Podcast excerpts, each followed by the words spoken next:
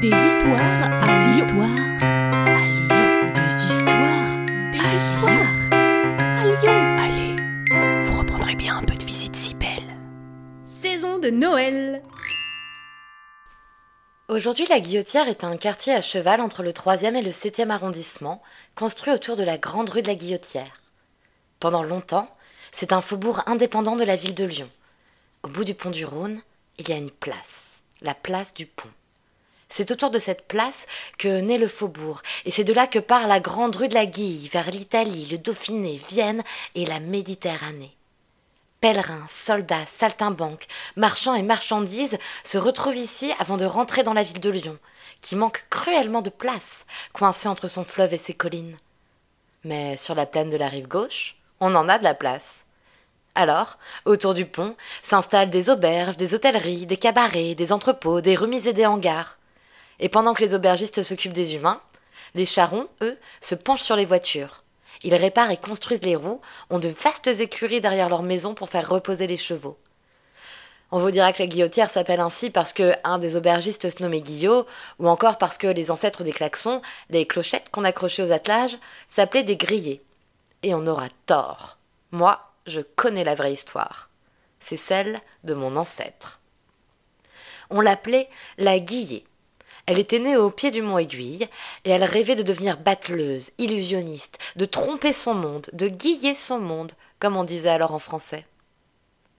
Par un matin de juillet, elle arrive dans le faubourg depuis le Dauphiné, prend une chambre à l'auberge, rencontre une troupe de saltimbanques, et se produit avec eux sur la place du pont. Elle fait des tours d'escamotage et lit l'avenir dans les cordelettes dénouées des bourses en cuir.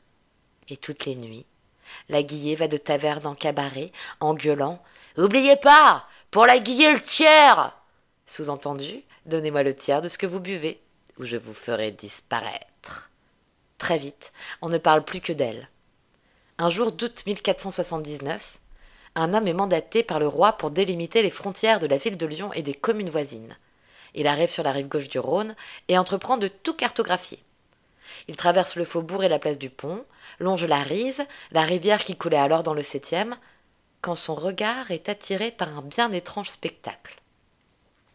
Euh, excusez-moi, mais qui est cette femme passablement ivre qui se baigne nue dans la rise en faisant disparaître des canards? Oh, elle Elle, c'est la guillotière L'homme n'entend pas très bien ce qu'on lui dit, mais il est trop troublé par la baigneuse pour faire répéter. Alors, il note sur sa carte la guillotière, et depuis, le bourg s'appelle ainsi. pas mal comme histoire, hein? Je porte bien mon nom de Guillet parce que j'ai tout inventé. En vrai, on ne sait pas d'où vient ce nom. Peut-être de votre ancêtre à vous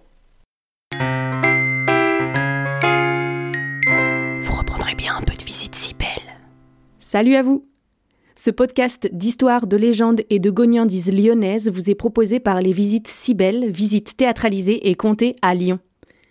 Pour réserver des places pour nos visites ou pour acheter des bons cadeaux, rendez-vous sur notre site internet, vous trouverez le lien en description.